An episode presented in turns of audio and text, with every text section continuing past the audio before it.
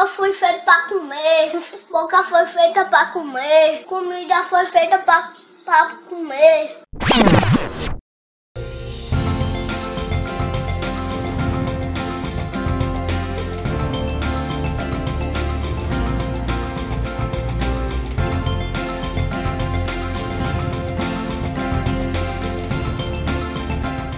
De comer tá na mesa, meus queridos amigos. Estamos de volta aqui com este delicioso podcast. Esse maravilhoso. Ah, que delícia. Podcast. Voltamos outra vez conversar sobre comida, sobre essas coisas que envolvem assunto que deixa a gente com água na boca. Já Né, tô com fome. Já estou com fome, eu. Mas, Lan, tu tá sempre passando mal de fome, né? Tem que ver que, que tu comeu uma roupa de carne por. É, a a sorte que hoje eu fui. E aqui comigo essas pessoas que já bateram um papo aqui. Eles É novamente, nóis. meus amigos Murilo Ribeiro. Oi, oi, oi, e aí, galera? Eu sou o Murilo Ribeiro e eu vim falar sobre comida porque eu tô morrendo de fome. Eu vi na Tá televisão. Eu sou desses, mano. Eu sou, sou desse que tá com fome toda hora. Meu amigo Lambrito. E aí, galera, e aí, você? E eu sou o Samuel Regis, ser o apresentador de vocês, né? Ui. Hoje a gente vai falar sobre programas culinários. Essa semana teve a final do Masterchef, né?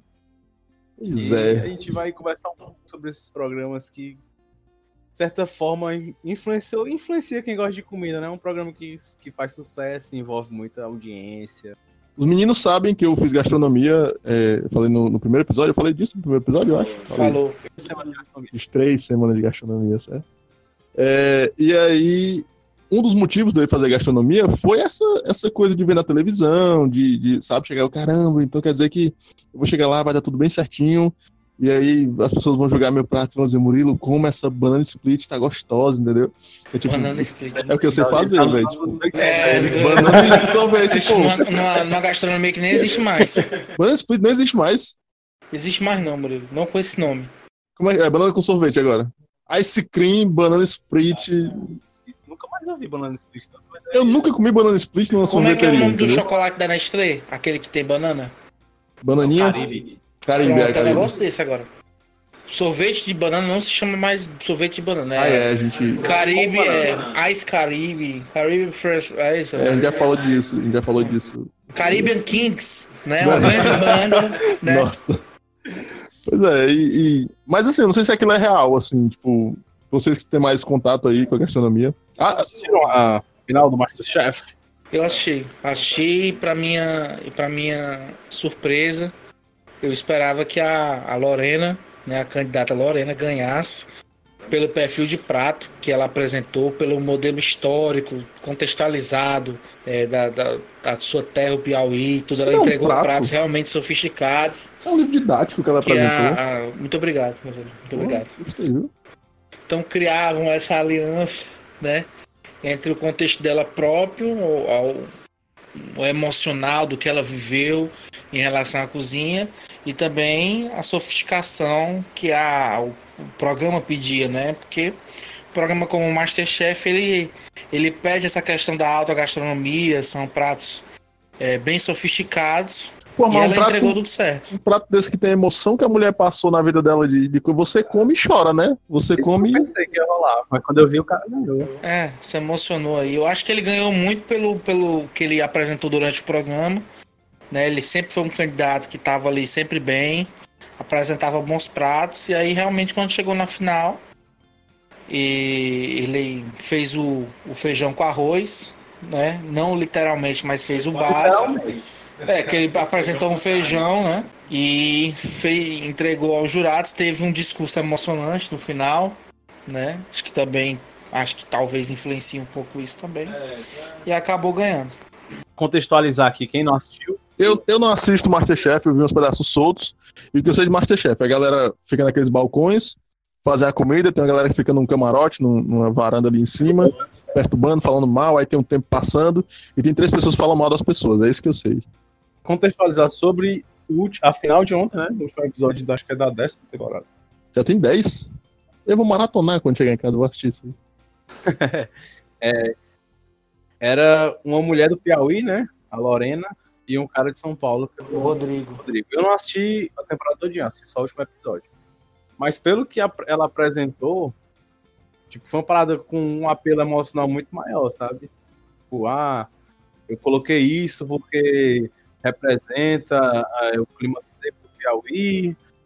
Eu coloquei mel por causa dos produtores de abelha que tem no Piauí. Coloquei não sei o que, que representa o Delta do Parnaíba. Tipo, tudo ela explicava. E o cara chegava e falava, ó, isso aqui eu fiz um, arro- um feijão e uma carne. o cara falava isso, quase isso, sabe? A mulher fez uma novela em forma de prato e É, o a cara. mulher dava pra perceber que ela se preocupou muito mais detalhes, pelo menos pela fala dela, né? Me, me chamou a atenção uma coisa, um detalhe interessante, que em determinado momento, enquanto ele fazia a panceta, né? Perdão? A, a banha de porco, Ah, chama panceta aquilo? barriga, Ah, tá, né? A banha é pan- gordura. Na verdade, não é nem panceta, o correto seria mesmo pancheta. E, aí, Nossa. hoje eu A- também... a mão assim, ó, pra quem- Ele mexeu a mão aqui quando fez a- falando pancheta com a, a tá, italiano. E aí, por um acaso, ele. Meu Deus, estamos aqui com, com essa banha de porco eu não sei o que fazer, porque eu achava que o tempo não ia dar e esperava um ponto dourado e não ficou, mas aí é, eu resolvi jogar um óleo em cima e o óleo já estava pronto. Era só por urucá em cima. Não sei como é que ele não. Ele disse que não pensou naquilo ali, pensou de última hora e o óleo já estava pronto, quente, no ponto para pururucar a carne, né? São coisas realmente de, de reality para dar emoção, né? Porque sempre aquele. Né? É, será, cara? Deixa eu acompanhar Masterchef em algumas edições, e principalmente dos amadores, são umas coisas assim muito estranhas, cara. Porque sempre o cara fala, sempre tem alguém que fala, né? Caramba, é fazer uma massa fresca. Caramba, eu nunca fiz uma massa fresca na minha vida. Aí é geralmente essa pessoa que ganha, faz a melhor, tipo, perfeita, abre a massa perfeita, assim, sem quebrar. E eu, meu irmão, como é que pode? Eu na, na aula de gastronomia, a galera não, não conseguiu fazer uma massa tão perfeita igual a essa. E uma pessoa que é amadora consegue. E eles botam emoção na fala, né? É igual aqueles des- desastres americanos, né? Oh meu Deus, estávamos nós parados em casa quando de repente um furacão aconteceu em nossa rua. E aí saímos voando pelo ar e eu pensei, Jeremy, onde vamos parar? Né? Tipo, é uma emoção, sabe? Uma coisa que. é, já, que já é aconteceu, dar- né? É, acho que é pra dar ênfase, né? Mais emoção. Mas tem umas coisas bem estranhas. Eu acho que eles. assim, Não tô duvidando da capacidade dos participantes, né? Mas eu acho que eles têm algum tipo de treinamento, algum tipo. Mas o- exemplo, o Masterchef-. Você não já tem que, que saber fazer as coisas, não? Não. Eles são julgados, para entrar no programa, pelo que eles mostram, eles são julgados por um prato que eles fazem. Tipo, você dominar, na teoria, se você dominar fazer um prato perfeito, você entra no Masterchef. Ah, é? É, porque a única coisa que vai jogar, ó, manda uma receita pra gente você fazendo. Se souber fazer aquela receita perfeita do agrado dos jurados, você entra. Nice. Tipo, o negócio da massa fresca que eu falei, é difícil você, uma pessoa normal, que tipo, não, não tem o hábito de cozinhar, assim, somente fazer uma massa fresca, saber a proporção do, de, de farinha de ovo de uma massa fresca. Macarrão fresco, né? E uma pessoa pega e consegue fazer uma massa lisa, assim, nunca, tipo, nunca fiz uma massa fresca na vida e acerta a proporção. Entendeu? Muito estranho, né? E de bolo também.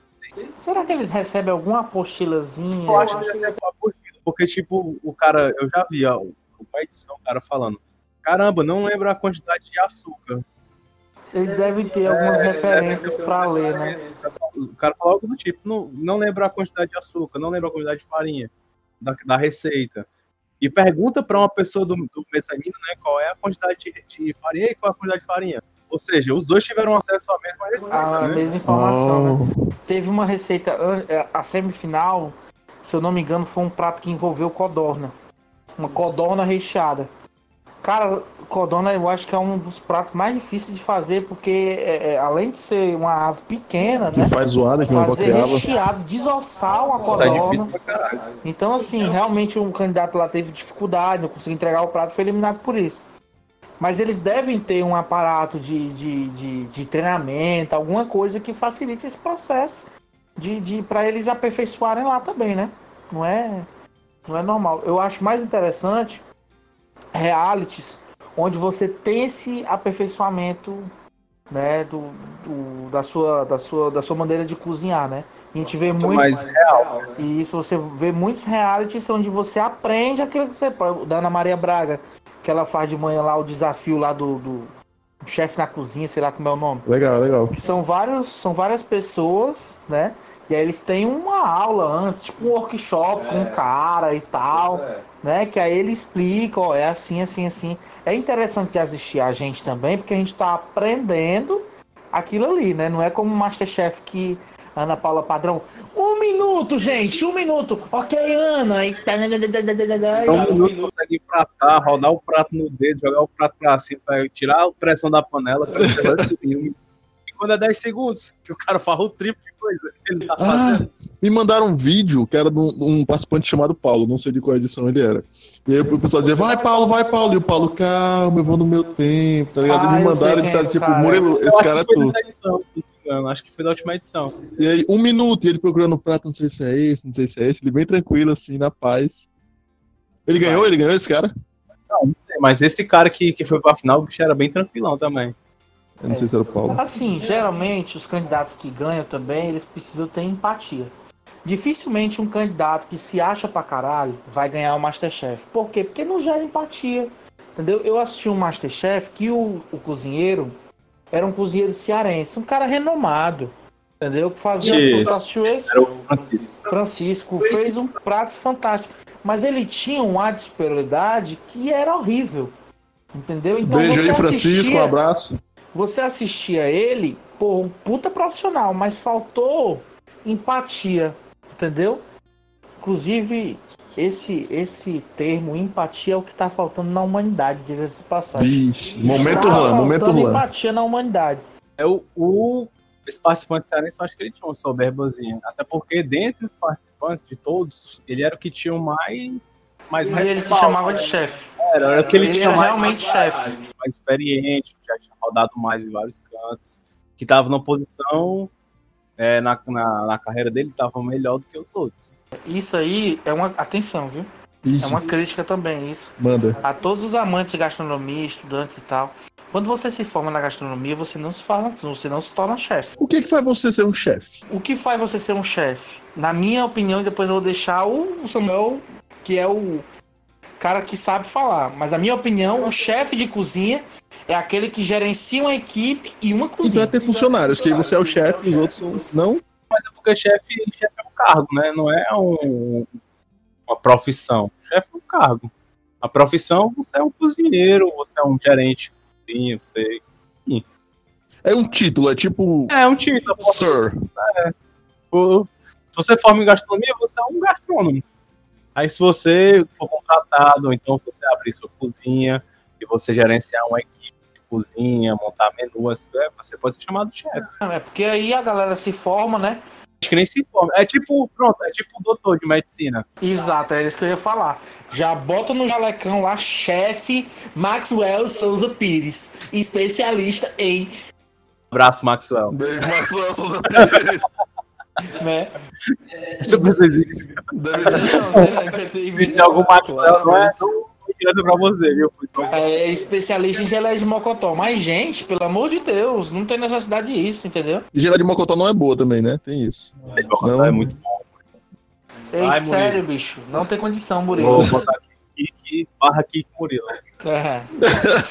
Não tem condição. Mas, mas essa final do Masterchef aí, eu assisti, eu acompanhei bem essa temporada. Foi um do- dos profissionais, acho que foi a primeira dos profissionais, se não me engano. Não sei, não lembro. Dos profissionais, Essa como assim? Dos não foi dos profissionais, não. Essa foi dos amadores. Não, a do Francisco, ele era chefe Ah, do profissionais. Foi, acho que foi a primeira dos profissionais. acho que Sim, foi a primeira. sim, sim. sim. Porque tem, um, tem um- uma temporada do Ma- do Masterchef que é só de gente que já trabalha em cozinha. Ah, sim. Aí tem a dos amadores que já tiver trabalhado em cozinha. Na teoria, você não pode se, se inscrever, né? É porque eles percebem também que o programa vai cansando e agora eles vão lançar na, pra 11 primeira temporada o Masterchef a Revanche, que são participantes que saíram e agora vão ter a chance de voltar pra tentar de novo. É o All Stars, dude. É, é tipo.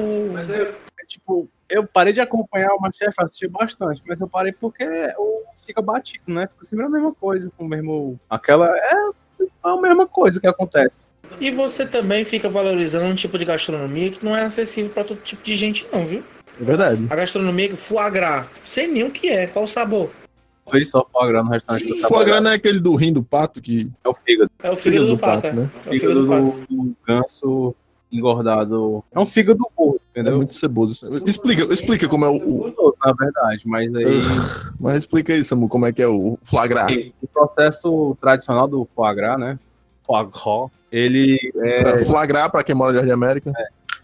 ele Flagrante. é uma engorda do pato feita de forma totalmente É um pato ou é um ganso? um ganso. A guzi. Tipo, e- ele, ele literalmente enfia comida goela abaixo no, no animal, sabe? Queria ser um ganso. Não, cara. Não é legal. É um processo bem desumano, sabe? Fazer Nossa. Assim, mas só no sentido da comida, né? Que eles empurrassem McDonald's, aí eu ia adorar. isso aí, tipo, ele tipo, levanta a boca do pato pra cima e com a vara você, Sério? você corta a ração e começa a enfiar, socar a comida Sério? dentro do pé. assim. É um ganso, mano. É um pato, não. Porque, é porque tem de pato também, mas tem de pato e de ganso, na verdade. Aí se eu tinha interesse em comer, não tenho mais. Não, aí, cara. tipo, teve um cara que fez, teve até, foi até considerado um dos melhores foie do mundo, que ele tinha um método de engorda totalmente natural. Queria fazer comida boa e o bicho com- comia. Eu não sei como é que ele fazia, como é que ele fazia Como é que- pra comer mais do que normal, tá? Mas o pior é que a gente vê muito isso, né, cara? A gente vê muito, muito esse, esse setor da. Né? É pré-indústria que eu falo, antes do alimento, antes do, do, do alimento ser processado, enfim, levar ao seu destino. Não, me, me, me fugiu aqui a palavra, mas a gente vê muito é, carnes que são bois que são maltratados, né? Que, que vão direto pro abate. né? A gente ainda tem, infelizmente, tem essa cultura alimentar e valoriza, valoriza isso bem, né? Ninguém olha mesmo sem a carne que come, né? É. Mas Ficou dark, né? O papo ficou. Mas o eu muito gostoso. Não, não tem gosto de fígado, de, ele é muito gorduroso mesmo. Ele, quando você coloca ele na frigideira, um pedaço, parece uma, uma manteiga. Derrete. Diz assim na panela e derrete. Chega a manteiga derrete. Uma panela Flavor Stone da Polishop. Isso é um flavor stone, porque é uma gordura, então ele não prega. Vai ter Uh, eficiência do início ao fim. Flavor Stone é a mais veloz no preparo. É a mais forte para o dia a dia. E sempre está pronta para a próxima receita. Ela é tudo O que, que você ganha precisa. quando ganha esse negócio de Masterchef? Um curso na Condomblé, né? É a- uma escola de gastronomia mais conhecida do mundo. Uh, Eu falo Condomblé. Aí condom é tipo camisinha, né? condom. É em inglês. É camisinha, né? É condom blue, é, é camisinha azul, não tem condição, né? Cordon bleu. Cordon Bleu é faixa azul. É, e ele ganha também conjunto de, de panela pra cozinha. Meu sonho. Ganha um bocado de coisa dos patrocinadores. Tem uma loja lá no Guatemi, La Cruz. La Cruz. Não precisa nem falar o nome. Lacroix. É, as panelas caríssimas, 400 reais, meu sonho. Ave Maria. Me patrocina, dá uma panela dessa pra gente fritar um arroz. Aquelas que você faz panqueca no fundo da panela, né? Vira ela de cabeça pra baixo e bota Isso. o. a- Nossa. Foi Stone patrocinar a gente. Nessa final do Masterchef aí que eu tava falando, do, do Francisco, eu foi o Pablo, né? Que era um mineiro. Seu amor! Não. Não, não foi esse Pablo. Foi. E o quê? E teve uma amiga minha que fez estágio lá no restaurante dele. Uh, Não vou revelar o nome de, dessa pessoa, porque tem umas histórias bem, bem cabulosas. ou tô querendo saber todas. Não vou poder falar, né? Mas todo restaurante tem sua parte cabulosa dentro. É impressionante isso. Você só sabe realmente como é um restaurante quando você vê de dentro. Você vê o seu prato lá, mas você não sabe por onde é que ele passa. E eu sugiro até que em alguns lugares você nunca procure. Gê. É. É, vamos no McDonald's, Orlando, viu? Não procure não. Não, mas o McDonald's a gente tá, pelo menos tá vendo, né? Assim, de tá lá rolando a parada, né? É. Mais Inclusive, ou eu menos. valo- valorizo muito as casas que tem é, esse, esse, essa oportunidade da gente ver o preparo do alimento.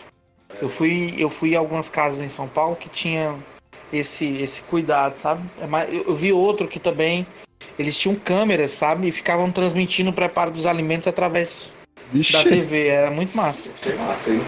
monitorado, viu? Em breve aí vai estar no, vai estar por aqui. Tipo um BBB na cozinha. Tipo, Gostei. meu sonho, viu? Gostei. Meu sonho, BBB é um reality que eu entrando eu ganharia, mas a minha namorada não deixa.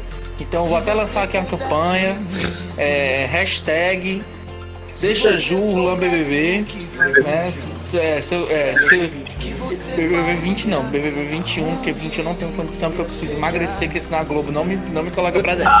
Caramba. Né, mas BBB 21 tem condição sim, então se você quer o plano BBB, gente, vai lá, deixa Ju, Lã BBB, hashtag. Tá? Se essa hashtag chegar a pelo menos 100 pessoas, eu acho que já é um bom motivo pra Juliane deixar. Não é verdade, meu amor? Ô, que. Pois é, o Murilo tava falando no começo aí que esses programas influenciam a, a galera, assim, né? Tipo, ele entrou na gastronomia, Verdade. entrar na gastronomia. Entrou, né? Não fica na gastronomia por conta do- dos programas que ele assistia. Verdade. E eu também tive a mesma, mais ou menos a mesma situação, porque eu assistia muito Food Network, né? Que é um programa, um canal que tinha no. Se eu não me engano. Assistia muito Era um, é um canal só de comida? Mas.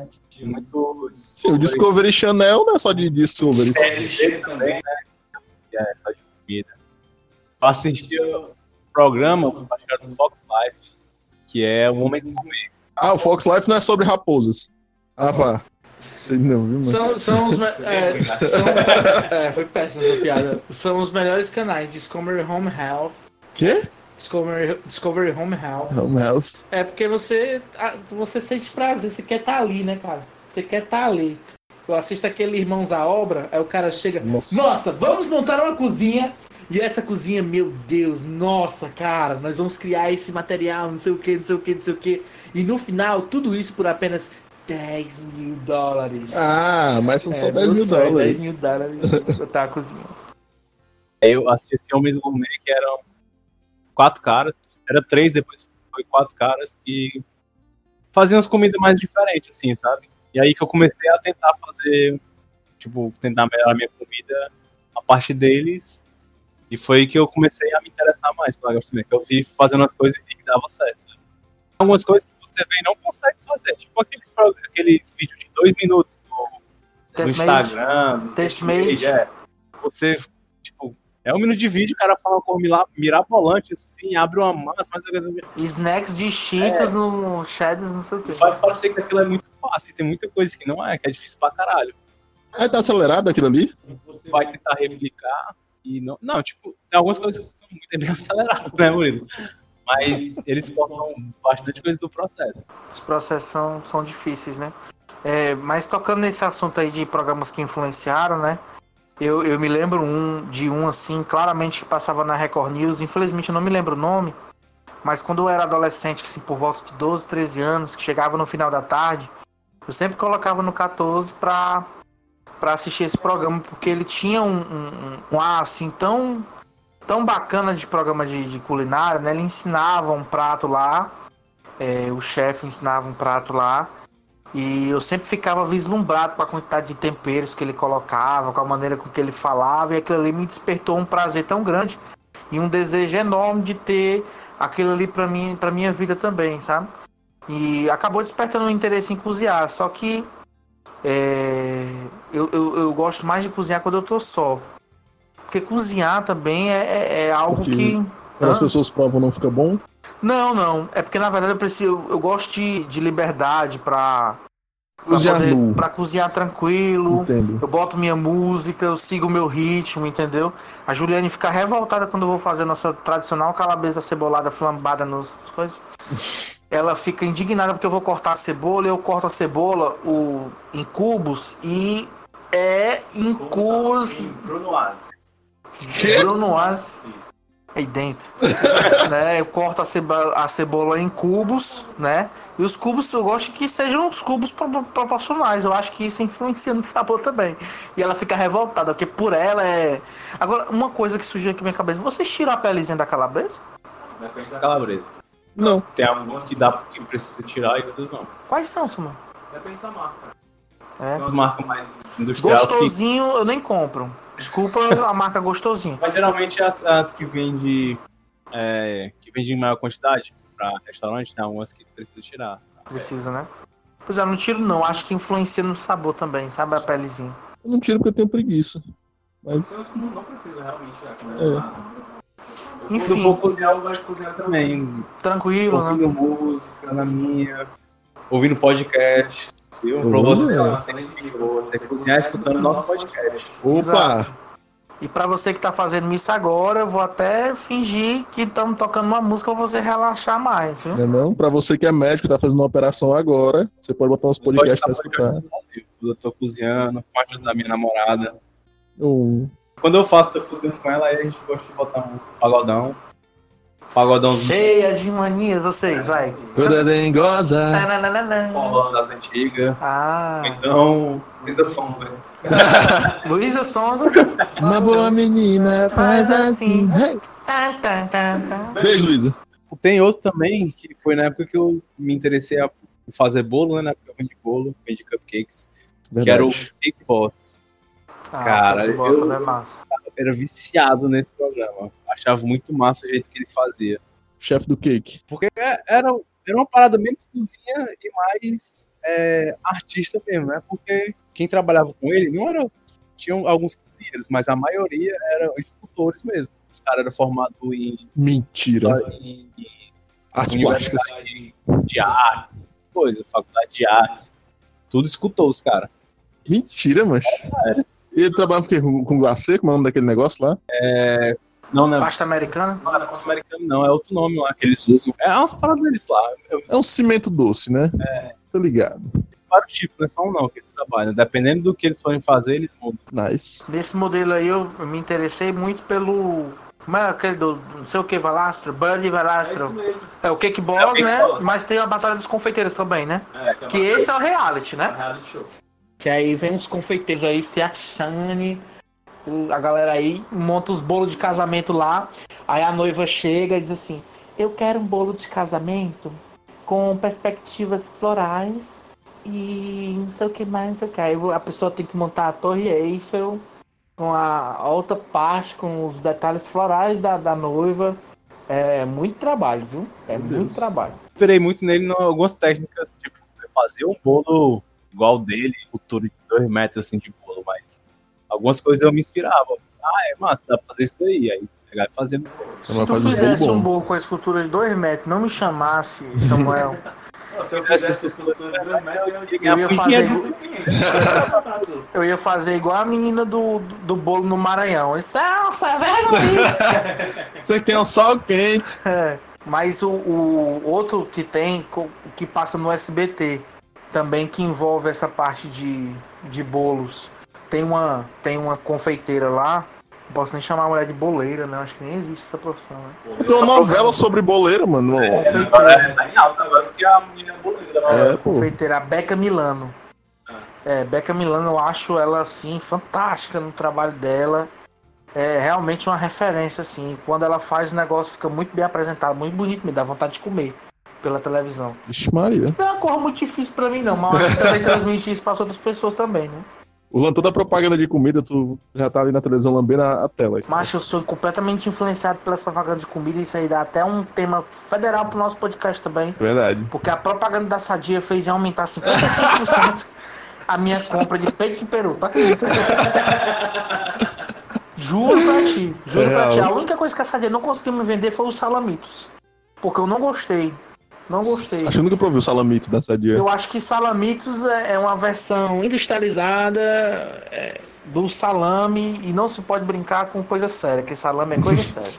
Murilo, qual foram os, os programas que tu assistia? Tu assiste, assistia. Mas eu confesso que eu não sou um assistidor assíduo de programas de culinária. Mas eu assistia muito, tipo, na Maria Braga. Maria Braga eu cresci, né? Assistindo a Maria Braga. Acorda, menino! Acho que todo mundo que estudava de, à tarde, né?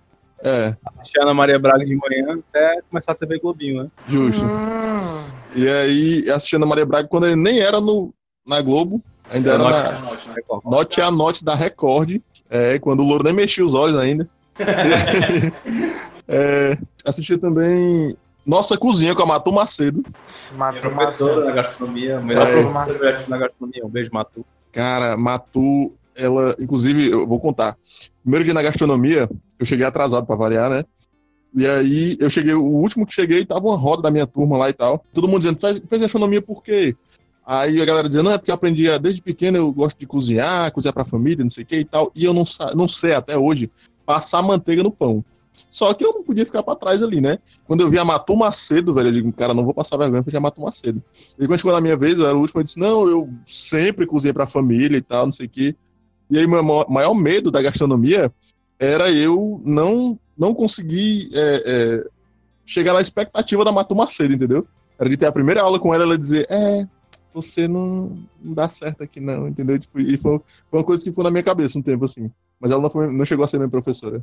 Muita gente que entra no curso de gastronomia pra aprender a cozinhar. Tipo, Não, uma galera que falou que cozinhava lá mentiu. Chegou lá no primeiro dia de aula e falou: Não, eu menti lá. Eu disse: Graças a Deus, tem meus amigos aqui, o né? cara chega querendo aprender a cozinhar. Tipo, você aprende a cozinhar, mas o intuito do curso não é. Não é que você aprenda. Você quer aprender a cozinhar, faça ali no Senado, É, sua matrícula. É. Você passa a semana toda na cozinha, você aprende. É excelente, eu aprendi a fazer calzone e tudo lá. É diferente.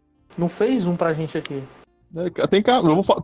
Relaxa, vai dar certo. Meu amigo, o que você tá prometendo aqui nesse podcast? né? A moreninha, o calzone Não agora. vou nem falar mais nada.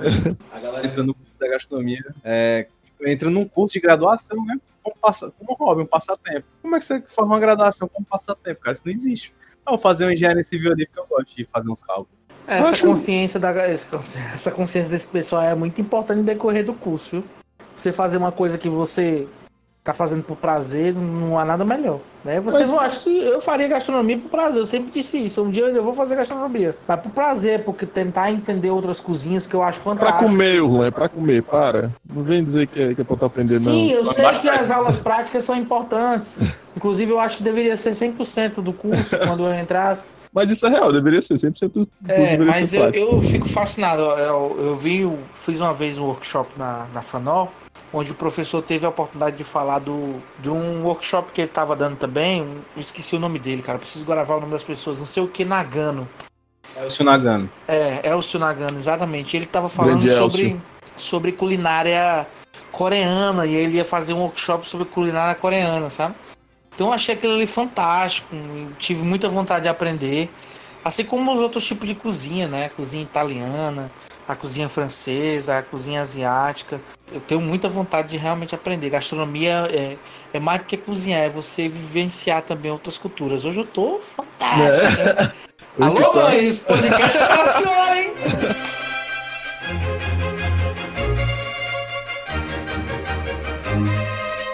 Eu assisti, tu falou desse negócio aí de, de- da- da- do encanto, né, que causa o negócio. Eu acho que o programa que, que reflete mais essa coisa de encantar a pessoa, de você ver a gastronomia como É um arte de podcast de fato. comer.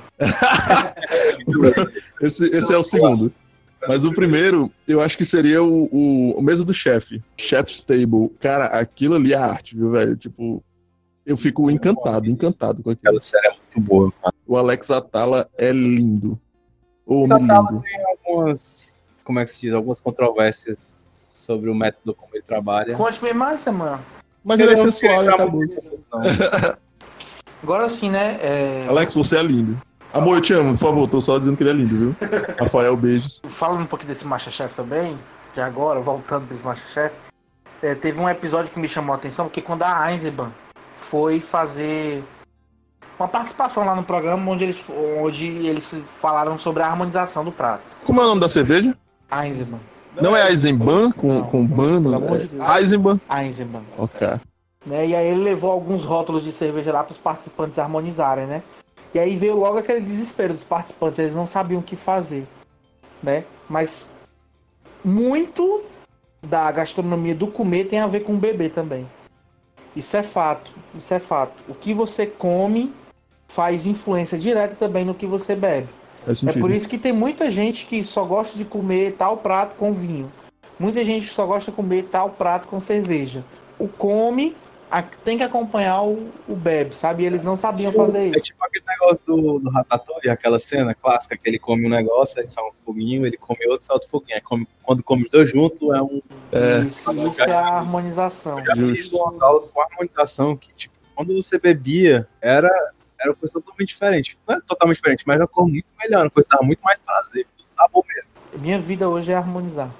Caramba, que lindo, velho. É, minha vida hoje é harmonizar. Além de harmonizar minhas emoções, eu preciso harmonizar os pratos também. Com as cervejas, que é o que eu amo. Agora, só tocando no assunto do Ratatouille, você chorou com o Ratatouille, seu mal? Várias vezes, velho. Tem dois bonequinhos aqui no meu quarto do Ratatouille. Cara, Verdade. eu chorei no Ratatouille. Por quê? Porque você, vo- você percebe que aquele é o tipo de filme que não é pra criança. Tá lá, a mensagem da criança, ela tá vendo o ratinho, ai, o ratinho. Não, é, é a mensagem por trás. A mensagem do quê?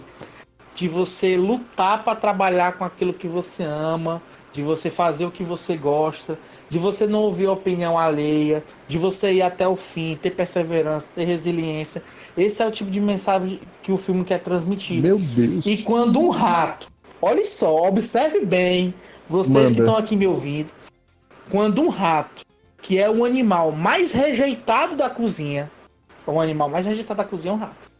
Ele tem o prazer de cozinhar, você está mostrando para todos que estão assistindo, para todos que estão assistindo, que todos podem enxergar lá, que todos podem cozinhar. Só tu que não consegue. Até o rato cozinha tu não sabe. É isso que você tá mostrando. É isso que eu tô. Não, na verdade, com outras palavras, né? Você aí muito sintético no que você tá falando, mas é isso que o filme quer transmitir. Né? É, Everyone can cook. Todo mundo pode cozinhar. Ei, vem cá, rapidinho. francês, ó. pra- O pessoal ouviu o nosso toque. É. Fantástico. Isso é foram as aí. barrigas deles se É encostando, isso, viu? É isso aí mesmo. A minha barriga faria brubo. Não, é, lá em casa tinha um rato que eu chamava de ratatouille, por causa do tamanho dele, que era muito parecido com, com a aquele. cabeça Só faltava isso. Mas ele andava muito pela minha cozinha, então eu acho que. Engraçado um rato ser a primeira escolha ser chamado de ratatouille e não Stuart Little, né? Você não pode desconfiar dessa pessoa. Não, mas o Stuart Little é branco, né, brother? Não vou botar o nome do rato branco nos meus guabiru lá de casa, brother. Tem um... É verdade. limites. Tem isso também.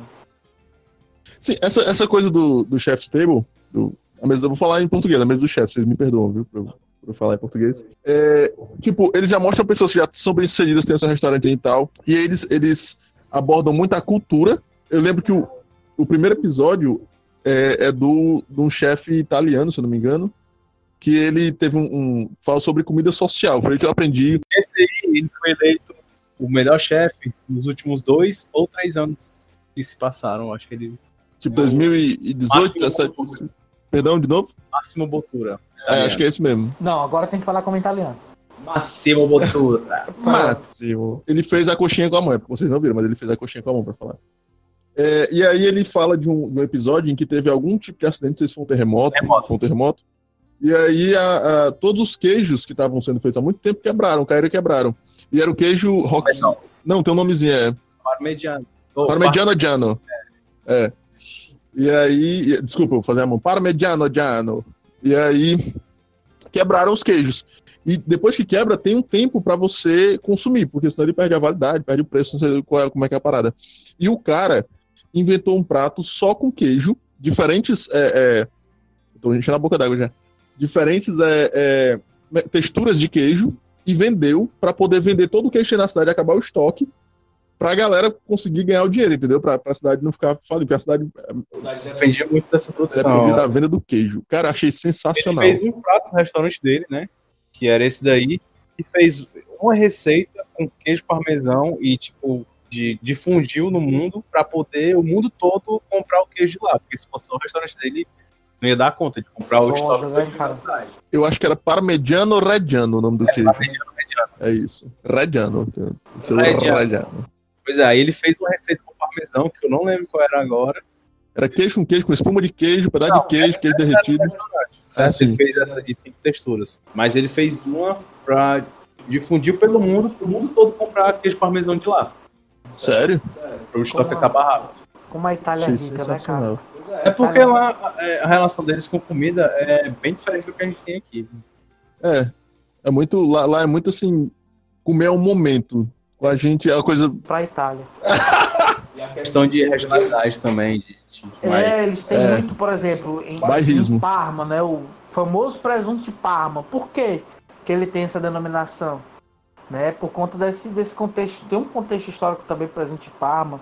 A, a calabresa também, peperoni, né? Eu não conhecer o famoso presunto de Parma, você quer dizer alguma coisa sobre não mim? tenha dúvida. Se você conhecer só o presunto sadia, saia dessa sala imediatamente. não tem condição pra você. Mas assim, tô brincando, viu, gente? Ele dá não, pessoal. Ele joga as pessoas por- pelo quanto eles conhecem de presunto. Presunto cru. Prosecutor. Perdão? Prostituto. Ah, tá. Cara não contrata esse tipo de gente, não. que eu- Enfim, e aí tem, tem essa questão dos queijos também, dos vinhos. É muito, é muito rica, né? Essa... Um país também se faz pela sua gastronomia, né? É por isso que o Brasil tá atrasado em muitas coisas. Ei, negão, fale baixo na sua gastronomia aqui, é foda, não, viu? não, não é porque eu te- eu esteja desmerecendo a, a culinária brasileira, a gastronomia brasileira, não, também. Mas é porque falta da gente valorizar mais o que é nosso, sabe? É verdade. Porque o Brasil tem 500 e poucos anos, macho. A história de, da Itália é muito grande, de, de cozinha faz muito tempo lá, entendeu? Excelente argumentação. Excelente argumentação. É por isso que quando o pessoal diz que essa história de cerveja artesanal tá na moda, eu digo, rapaz, não é moda não, veio pra ficar. Porque o nosso país realmente, ele é muito, muito recente, né? Voltando pro promessa do chefe, pra gente não entrar nessa, nessa Exato. coisa histórica. Tem, tem um, cara, que é com o, o Alex Atala, né? Que, que eu achei ele lindo. Que o cara pesca e ele, e ele tipo, faz um acordo lá com a galera da, da Amazônia pra, tipo, é, é, ajudar financeiramente. Tipo assim, não, ele não tá dando dinheiro, né? Ele faz um acordo A pra. polêmica que eu ia falar é justamente sobre isso, que parece que esses acordos que, eles, que ele faz não é muito bem uma via de mão dupla? É, tipo, muito mais lucrativo pra ele do que pros índios. É tipo isso. Tipo, é, é o que eu ouço falar, né? Não, não quero julgá-lo. Mas ele é tão bonito. Tu acha que isso é real? Sim, tem várias pessoas que são bonitas e fazem cagada. Thor Batista, muito bonito, não fez cagada. Nossa. Pra caralho, mano. O cara parece um boneco. Tem um que é só de sobremesa, né? É de Chef's Table Dessert. Eu não vi ainda isso. Acho que é uma temporada todinha, né, não? temporada toda. É. E tem o... uma mulher que eu achei sensacional. A ideia dela é que ela criou um sabor novo. Criou, entre aspas, que ela pegou o leite que usa no cereal, o resto de leite que usa no cereal, que tem um gostinho peculiar. Depois você toma o cereal, come o cereal todinho, você bebe o leitezinho que sobra e fica aquele gostinho de cereal misturado com leite. Hum, Ela pegou aquilo e criou um sabor novo pra ela. E, tipo, fez muito sucesso, velho. Eu fico imaginando a linha de produção desse leite de, de cereal. Tipo, arruma de menino comendo, e aí que sobe dos potes ela vai pegando. Me e- chama pra trabalhar num negócio desse. Ela fazia várias coisas com esse sabor, que eu não lembro agora como foi o nome que ela usou, se era leite de cereal mesmo. Resto de cereal. Pô, Fez muito sucesso e eu achei genial a ideia dela. Macho. Aí nesse chef stable sobremesas, acho que foi nesse, que tinha um, um chefe espanhol que ele fez o sorvete de cigarro. O quê? Achei, tipo, porque ele, os irmãos dele são, são chefes de cozinha também. Viciados em nicotina? E ele lembra que quando entrava na cozinha, o cheiro que ele lembra de entrar na cozinha era cheiro de cigarro, por conta da galera que fumou pra caralho na cozinha, né? Uhum. Aí ele desenvolveu um método de pegar a fumaça do cigarro Ah, e ele fez só defumação no sorvete. é mais ou menos a defumação do sorvete que ele fez. Ah, coisas defumadas são muito boas, cara. Tira-se peguei pelo bacon. Já peguei abuso. Mas a defumação com cigarro não ser uma coisa, uma coisa meio cancerígena, né? Talvez. Meio cancerígeno. Mas aí o, o- a defumação também é uma parada que há controvérsia sobre o método, se é saudável ou não. Sério? Eu, eu vou falar que é Continuo defumando e Inclusive, uma coisa que eu descobri no Chef's Table é que existem pratos gasosos. Tipo, a galera manda um balãozinho feito com um negócio doce lá, aí você fura e. é aquele gastronomia molecular, né? Gastronomia molecular, que eles conseguem tirar cheiro de várias coisas. Gastronomia molecular. É, o, a, a- hoje a gente- na cerveja a gente replica muito isso, assim, tirando sabores de determinado local, né? Uma cerveja de trigo alemã, por exemplo, que tem aroma de banana e cravo, é o acetato de isomila e o fenólico, que são utilizados na, na indústria alimentícia Ah, e eu também. aqui, sem saber que o acetato de isamila era usado na cerveja. Ah, mas a maneira que eles fazem no, tipo, de conseguir extrair o aroma de alguma coisa não é muito bem, é, mole- tipo, literalmente molecular. Ele conhece as moléculas e produz a molécula, não. É meio que ele consegue extrair, tem um produto, ele tem uma maneira, o produto ali, ele extrai Fazer a extração. o cheiro ali. Né? Chucheirinho, É, né? Aí coloca né? naquelas redomas assim, né? Não, porque eu vi o cara fazer um balãozinho mesmo, era de uma massa de açúcar lá que ele desenvolveu. ah, esse eu vi também. Tem outro programa também que eu assisti muito que eu achava invocado, que era o Masterchef Júnior. Eu acho que era um da Austrália.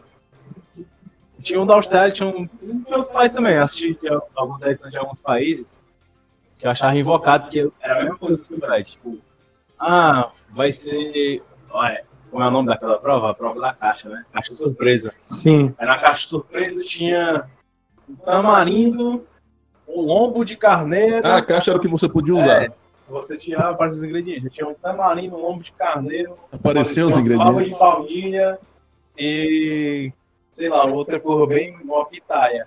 Aí sempre tinha um pivete que falava, ah, minha avó tinha uma receita que tinha um- uma, uma pitaia, um lombo de carneiro. e Isso aí é uma pra dar. Pra Pois é, toda vida, toda vida tinha alguém que, que a avó tinha receita. Podia ser a coisa mais absurda que tinha. Algum, alguém Você tinha- quer, você vê logo pelas caras das crianças. A, a câmera ela vai focando naquelas pessoas certas. Aquela menina que faz aquela carinha.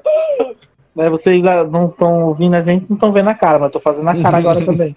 Então, assim, sempre tem aquela, aquela demonstração de, de, de cara, de uma surpresa, uma coisa, mas eu acho que aquilo ali é tudo balela.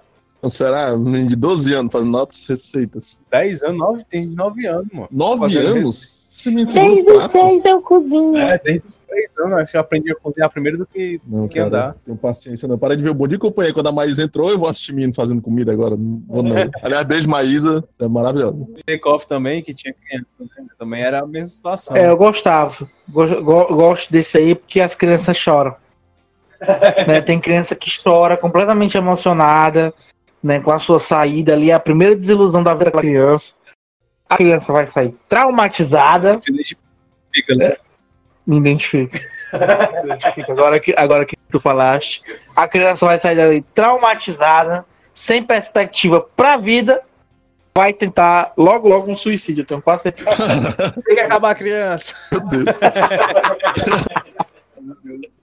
Choque de cultura! Cara, teve um episódio, eu não sei em qual, não sei se foi no Masterchef do Brasil, que foi uma menina sexualizada, cara. Brasil. Ela tinha o quê? 10 anos, 11 anos, aquela menina? Enfim, é uma criança, né? Larissa Manuela também, né? Era uma criança bonita, aí che- cheio de macho Pois é, comentando nas cebosas, coisa né? bem... Um cara, assim, que eu acho que ele representa todos os programas de culinária, porque você mudava o canal, ele tava. O Louro José. Não. Mas Outro cara. ele é louco também, que é o Gordon Ramsay, que é um chefe que eu não sei se ele é britânico ou australiano. Esse eu conheço. É aquele que mostra os nuggets pras crianças, né? Essa é a Mônica. Não, essa é, não, a... é o Jamie Oliver. Ah, sim, eu também acho esse cara super icônico, é que no Brasil tinha o Olivier, né? Olivier, Panis, Olivier, Paris. Olivier que namorou a Deborah gosto dele. Um cara bacana. Bonito ele. É bonito também. Ele tinha um programa de, de pão, né? No GNT, uma coisa assim. Um programa de viagem também, que ele ia É. conhecer todas as regiões da França e mostrava. Achava Meu massa. grande sonho, né? Ter um programa de viagem e comida. Que eu seja pago pra isso, né? Ave Maria, viajar É. e comer. Esse Gordon, eu conheço ele porque eu vi entrevistas com ele. Eu sei que ele é o cara do Masterchef e do Hell's Kitchen. Já fez o Masterchef, fez o Hell's Kitchen, fez o Kitchen's Nightmare, fez um, um de, de- que ele saia nos cantos mais isolados pra aprender a cozinhar, ele fez outro de viagem também, ele fez vários programas. Toda vez que tu fala, ele fez um dia, ele fez um dia, eu pensei que ele ia falar, ele fez um dia comer. Né? Não sei porquê. Um dia, né? Some Day, quem sabe. E aí eu sei que ele é, é o fodão. Eu vi as entrevistas dele. Eu vi uma entrevista em que ele fazia uma comida, por- porque tem um programa que chama é, Hot Ones, que é no, no- Esqueci o canal, é um canal do, do YouTube. Mas aí o cara fica entrevistando a galera comendo asa de frango ou coxa de frango com pimenta. Ele vai aumentando o nível da pimenta. E no final a galera tá, tipo, acabada, cheia de pimenta. São, tipo, oito ou nove asas. E a galera tá acabada, cheia de pimenta, saindo pelo nariz e, enfim. Assim, encostando nos olhos e chorando. E aí tem ele morrendo e fazendo a comida, ensinando o cara a fazer comida, entendeu? Tipo, O é programa muito massa. uma entrevista com pimenta, que é o Pegando Fogo. Queimando na língua, queimando na língua. Excelente nome, viu? É brasileiro, né? É a versão, versão brasileira desse programa. Herbert Richards. Gota Mágica. Acho que é o Hell's Kitchen, o programa, que é com gente profissional, né? Restaurante aberto. Não sei se qual é o período que ele abre, mas todo programa ele abre e vem gente, se você quiser, você vai lá e paga pela comida, sabe? É, gente, é real, né? que Tá rolando. Então é na hora que o cara inventa o prato, faz o prato e a galera. Sim, eles. Ó, o cardápio hoje vai ser esse. Aí tem todo o pré-preparo. Aí, ó, vai abrir o restaurante. Tá tudo preparado? Aí, tal hora abre o restaurante, aí a galera entra. Fizeram esse, esse programa versão brasileira. não esqueci como foi que ficou o nome. Não ficou é, Cozinha dos Infernos, não. Ficou outro nome. Cozinhando sob pressão. Muito obrigado. Nossa produção aqui. Agradeço. Obrigado, Lorena. Fala o nome. Aí era Cozinha, Cozinha sob pressão, né? Fizeram com o Carlos Bertolazzi. Que é um cara que é. O cara é, é fofo, né? É um cara fofo, Não conheço o Bertolazzi. Ele é italiano ou ele é brasileiro? deve ser italiano. Ah, mas ele é brasileiro. E aí, o Bertolazzi, pronto, ele era um dos participantes do Homens Gourmet que eu falei. Eu conheci ele de lá. O apresentador do programa vai ser o Carlos Bertolazzi. Eu, Caralho, o Carlos Bertolazzi. Porque no, no, no Hell's Kitchen, o Gordon Ramsay, ele xinga, ele grita, ele bate, bate na mesa. O bicho é psicopata, sabe? O Bertolazzi é um fofo. Aí, como é que vai ser? Aí, tipo, foi muito forçado pra eles terem um rastão da cozinha, sabe? Que Tô ele ligado. chega, ah, não. A Band, a Band vai estrear, acho que amanhã, um, um reality também com essa. Só que assim, é o Eric Jacan, né? Chegando nos restaurantes. Amanhã Não, que dia? já Ninguém sabe o que é amanhã. Que, que dia é hoje? Hoje é segunda, então amanhã é terça. Dia 27 vai estrear o quê? Vai estrear, estreia a nova temporada. Que, É, Estreia a nova temporada. que é a versão que é o Pesadelo na Cozinha, que é a versão brasileira do Kitchen's Nightmare, que também é apresentado pelo Gordon Ramsay. Meu Deus. E ele tá vai em todo nas lugar. cozinhas, cozinhar, minha cozinha tá fracassada. Aí ele vai lá, faz tipo consultoria e conserta a cozinha. O que tu faz, né, Samuel? É, não, mas você já teve um. modesto, humilde ele, isso. gente. Ele faz isso sim. Verdade. Não vem com humildade, não. Aí, tipo, ele fez. Eu acho massa esse programa também, porque mostra coisas bem, bem reais mesmo, assim, sabe? Situações de cozinha que você encontra em várias cozinhas que você compra. Ratos. E eu acho massa porque teve um programa que ele foi revisitar todas as cozinhas. Tipo, todas não, algumas cozinhas que ele já tinha passado, já tinha. Porque sempre no final a cozinha fica bem, né? Sempre dá certo. Aí ele passa um tempo e vai revisitar a galera. Tem os que estão tudo fodidos de novo.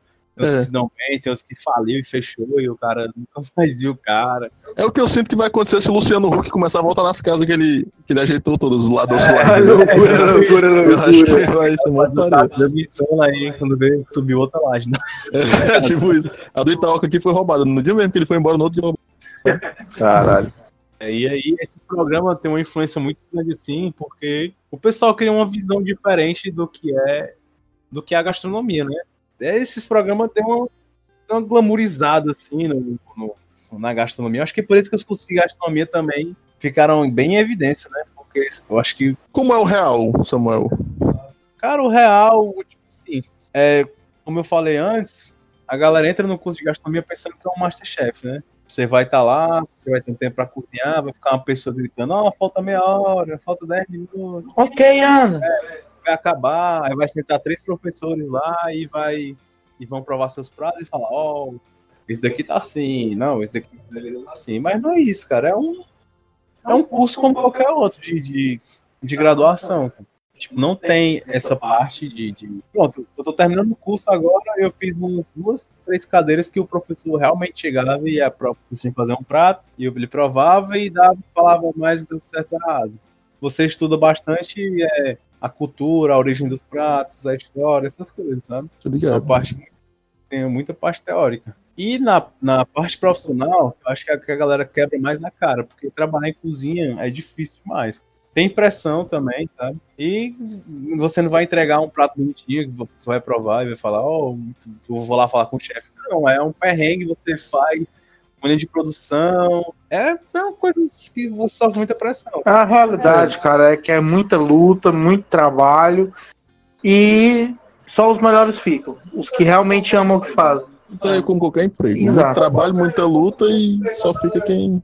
A galera volta, pensa que você vai e faz um prato, entrega e pronto. Aí depois chora com, com, com o cliente, o cliente chora pro seu prato. Pô, lembrei da minha mãe.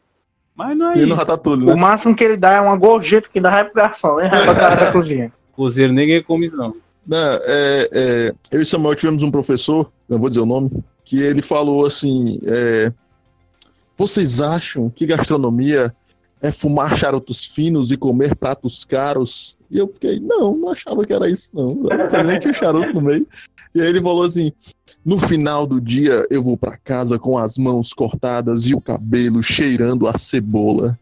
Eu fiquei, caramba, cara, que, Meu sonho. que terrível, né?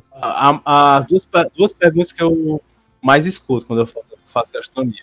Primeiro é quando é que tu vai cozinhar pra mim. A É, segunda é por quê? Não? A segunda é quando é tu vai entrar no Masterchef. Boa. todo mundo pergunta isso como se fosse o objetivo do, do cozinheiro é entrar no Masterchef. É, Não, cara, porque tu cozinha muito bem. Parabéns, cara. Você devia tentar. Tipo, como, a galera tem como se fosse um auge, assim, é você entrar naquele programa. Mas não é, cara. Não é. Tanto que quem ganhou o Masterchef não, não, não tá muito em evidência, assim, como você ganha e some. Você faz mais sucesso. Você não vira um popstar, não é um não vira o The Voice. Brasil. É Sei lá, deve ter movido, os caras que profissionais, principalmente. Devem ter. aberto seu Ou restaurante. então o restaurante já existiu, já deu uma movimentada mais e tudo, mas. Cara, não, não virou o melhor. E nem fazem deles um grande empresário. Verdade. Às vezes o chefe de restaurante, ó, massa, muito bom, ganhei o Masterchef, não entende de financeiro, quebra. Verdade. Já viu o que que só gasto o dinheiro dele? Não tá, viu? Então, pois é, é, e assim vai. E é uma coisa também que as pessoas não sabem, que a gente pensa que só na, na gastronomia você só cozinha, mas aprende a administrar também. Pois é, que é uma parte importante do negócio. Administração, Não há negócio que antes se você não souber administrar. Agora, um, um- um- um babado, né? Ixi. Mas a Band tem o seu tem o seu reality, né? O SBT tem o seu reality, a Record tem o seu reality.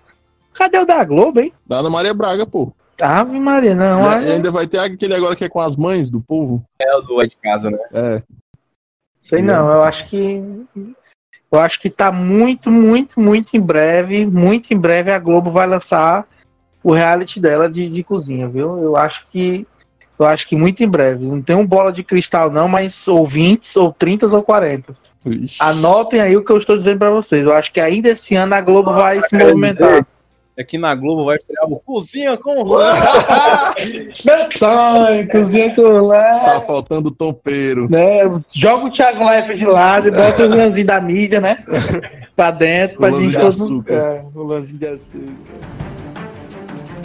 Faltam cinco minutos para o final dessa prova. Cinco. Pessoal, vocês que querem se comunicar conosco aqui, utilizem o nosso direct, nossas plataformas aí, Twitter, Instagram, né?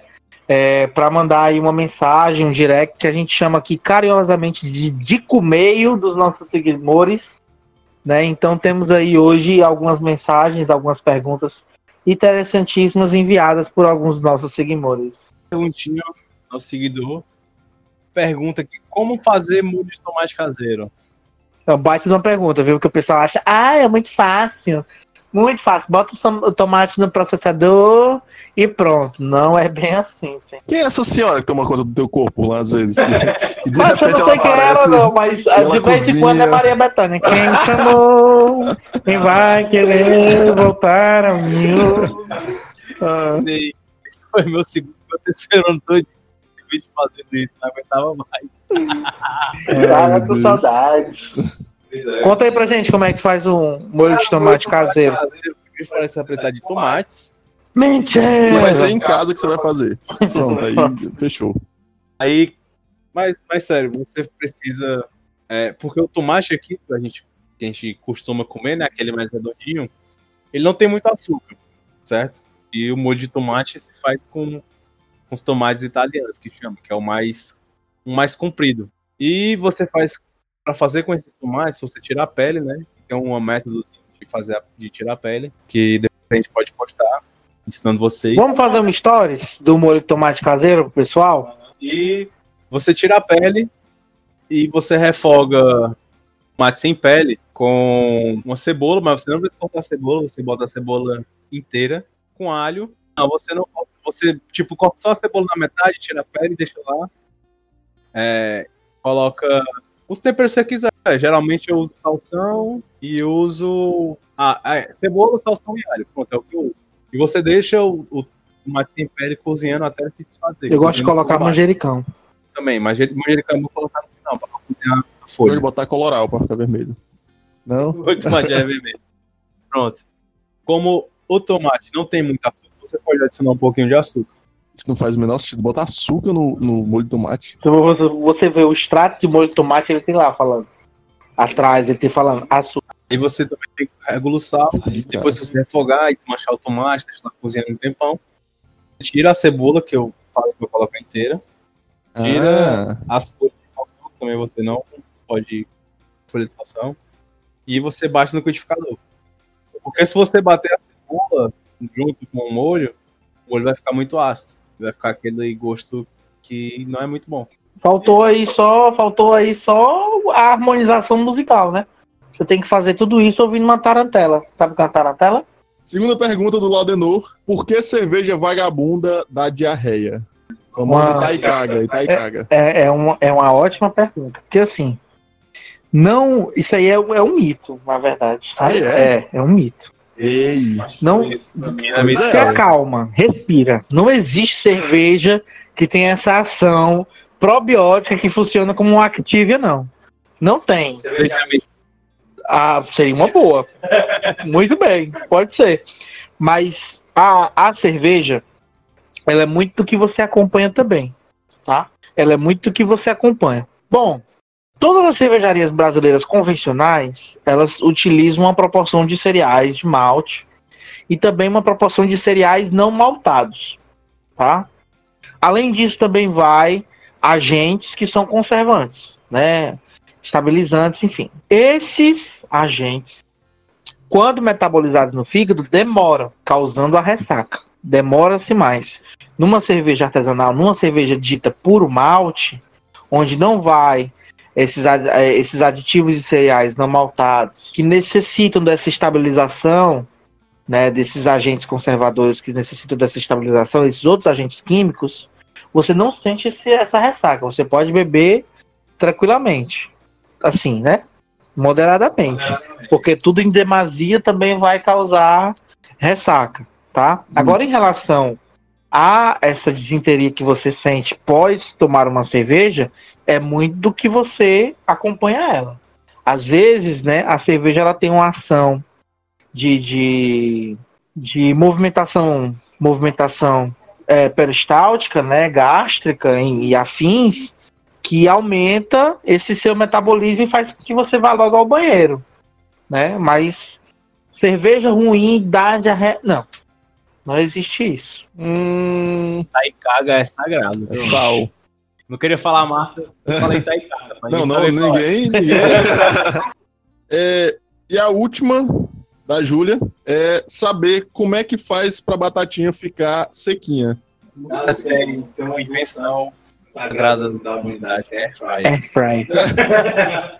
Deixa a batata. Ela deixa qualquer coisa seca. Não, mas pra você fritar no óleo, ela deixar seca. A minha batata é deprimente, assim, tipo. Parece um Murilo, desiste, cara. Tu não nasceu pra isso. É isso, cara. Primeiro você pode tirar o excesso de amido também, que é uma boa. Você tira o excesso de amido, você deixa a batata na água, deixa ela na água, tirando o excesso de amido, depois você tira, seca ela bem sequinha, no papel toalhazinho, Antes ou depois de cortar? depois de cortar. Você corta no formatinho de, de paleta.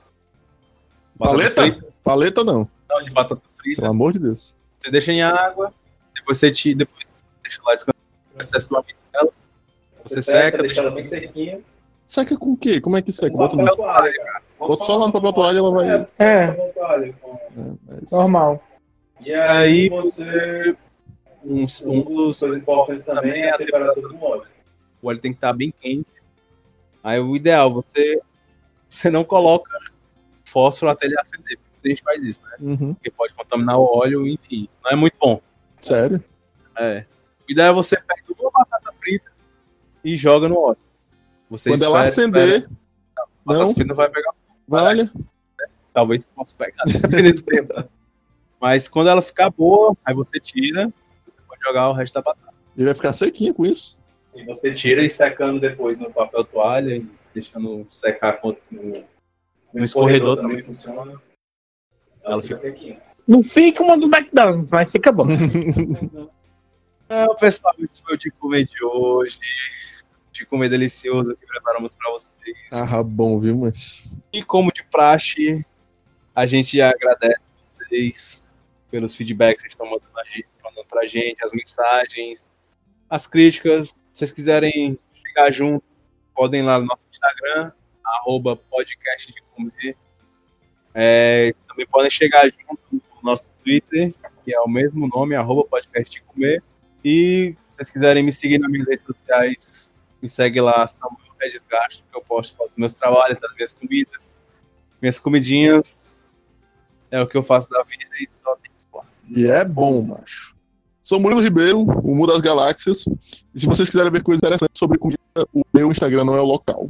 Mas eu posto muita coisa sobre mim, sobre a vida, o universo e tudo mais. E se você quiser me seguir no Instagram, entender um pouquinho o que eu faço, me siga lá no arroba Escola Cervejeira. Eu prometo que estarei voltando a postar alguma coisa por lá. Prometo que é difícil, estou com ranço das redes sociais, mas estou Eu queria entender o que, que tu faz até hoje, Urlan. Não, não, não entendo ainda. Assista Black Mirror. e é isso. Valeu. É, pessoal. E agradecer a todo mundo que escutou a gente até aqui. Esperamos vocês no próximo episódio. Estaremos lindos, cheirosos pra vocês. E me respondam, por favor, se vocês acham que o diabo daquele peixe do episódio passado, que foi postado no Instagram, tem ou não 20 quilos. Se aquele peixe não tem 20 quilos. Surgiram novos temas também. Vocês podem chegar juntos, dar essas opiniões lá pra gente. E um beijo pra todos vocês. Até o próximo episódio.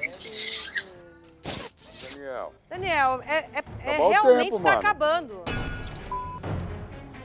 10 segundos. 9, 8. Vai, Má, vai, Má. 7, 6. Boa, boa, ai, boa, boa. 5. Foi, foi, foi. 4. Marcela, pelo amor de Deus. Vai, vai, vai. 3. Frango, frango, frango. 2. 1. Para tudo.